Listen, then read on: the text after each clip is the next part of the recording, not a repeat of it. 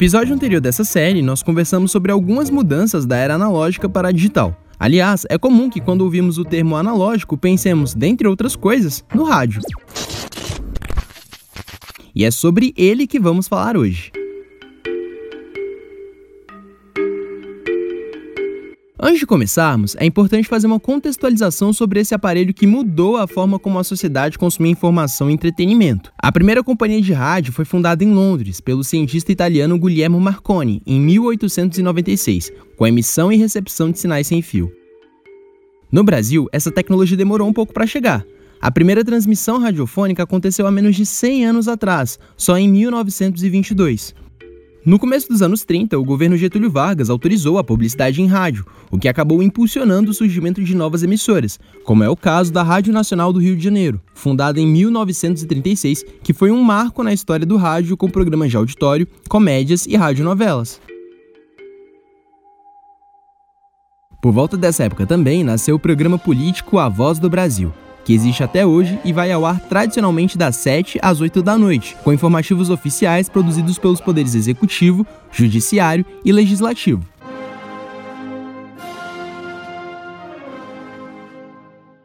O potencial jornalístico dessa nova era também foi explorado. Tanto é que em 1937 surgiu a Rádio Bandeirantes, a primeira emissora a divulgar notícias durante toda a programação. Já em 1991, o Sistema Globo de Rádio inaugura a Central Brasileira de Notícias, a famosa CBN, emissora especializada em jornalismo, e a partir de 1996 inicia suas transmissões simultâneas em FM e AM.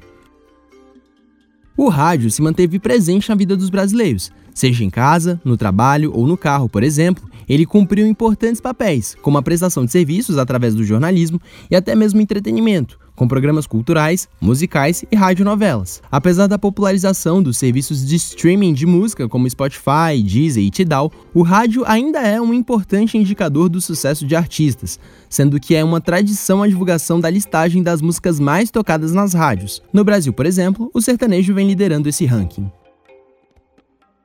No primeiro episódio dessa série, nós conversamos sobre a importância do entendimento do conceito de paisagem sonora para a construção de uma narrativa.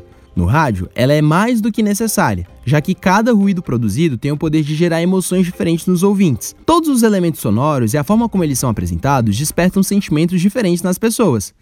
Se o radialista resolver falar de forma mais despojada e o produtor colocar uma música alegre de fundo, a sensação que ele passará ao público certamente será de descontração e alegria. Esse tipo de dinâmica que você está ouvindo agora é muito utilizado em programas de música destinados a um público mais jovem. Olha só que legal. Nesse segmento, a gente tem como exemplo a famosa Transamérica, conhecida por colocar no ar boa parte das músicas que bombam no momento.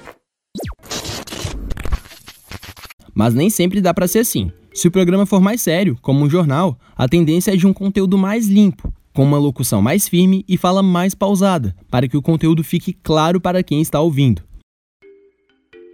De qualquer forma, independentemente do estilo de um programa de rádio e os elementos sonoros utilizados por ele, uma coisa é certa: ele vai ser capaz de gerar uma conexão com o público. Se diariamente, durante todas as manhãs, você vai para o trabalho ouvindo a voz do mesmo jornalista, contando as notícias do dia, como está o trânsito e informando sobre o tempo, esse profissional está, de alguma forma, fazendo parte da sua vida também, mesmo que você nunca tenha o visto pessoalmente. Lá do estúdio da emissora de rádio, esse profissional criou uma espécie de amizade, proximidade e afetividade com o ouvinte. Isso é bastante curioso, né? Como pode uma pessoa criar uma conexão à distância com alguém apenas pelo som? Como pode existir essa relação de afetividade com o ouvinte? As respostas para essas perguntas envolvem todo o processo de execução sonora lá dentro do estúdio. Todos os elementos, como por exemplo a música da trilha sonora escolhida, o timbre de voz do locutor, os efeitos sonoros, o assunto e até mesmo o sotaque da voz de quem fala, são responsáveis por gerar identificação com o público ouvinte. Isso também gera, consequentemente, uma intimidade entre receptor e emissor. Apesar das novas tecnologias digitais que conversamos no episódio anterior, a sociedade não abandonou de vez o rádio, apesar dele não ser mais a principal mídia. Inclusive, boa parte das emissoras radiofônicas estão aproveitando a estrutura já existente em seus estúdios para a produção conjunta de podcasts para fidelizar o público. Algumas emissoras, como a famosa rádio CBN, realizam transmissões ao vivo na internet, e essa tendência deve continuar e os processos para seduzir o ouvinte serão os mesmos. Outro fator que influencia essa afetividade é a presença constante do emissor no cotidiano do receptor. O rádio tem o poder de acompanhar o ouvinte em qualquer lugar e a qualquer momento, seja indo para o trabalho, seja na cozinha de casa durante a preparação do jantar. Pois é, essa afetividade gerada pelo rádio é antiga e fez com que muitos radialistas recebessem diariamente várias cartas de admiradores, assim como celebridades de cinema, por exemplo. Essa conexão e essa admiração do receptor com o emissor é bastante observada em programas de rádio mais sensacionalistas, aqueles que geralmente mostram os informes do dia de maneira menos séria e descontraída. Um exemplo é o programa Na Polícia e nas Ruas, da rádio Atividade, que passa nas manhãs de segunda a sexta no Distrito Federal e em torno.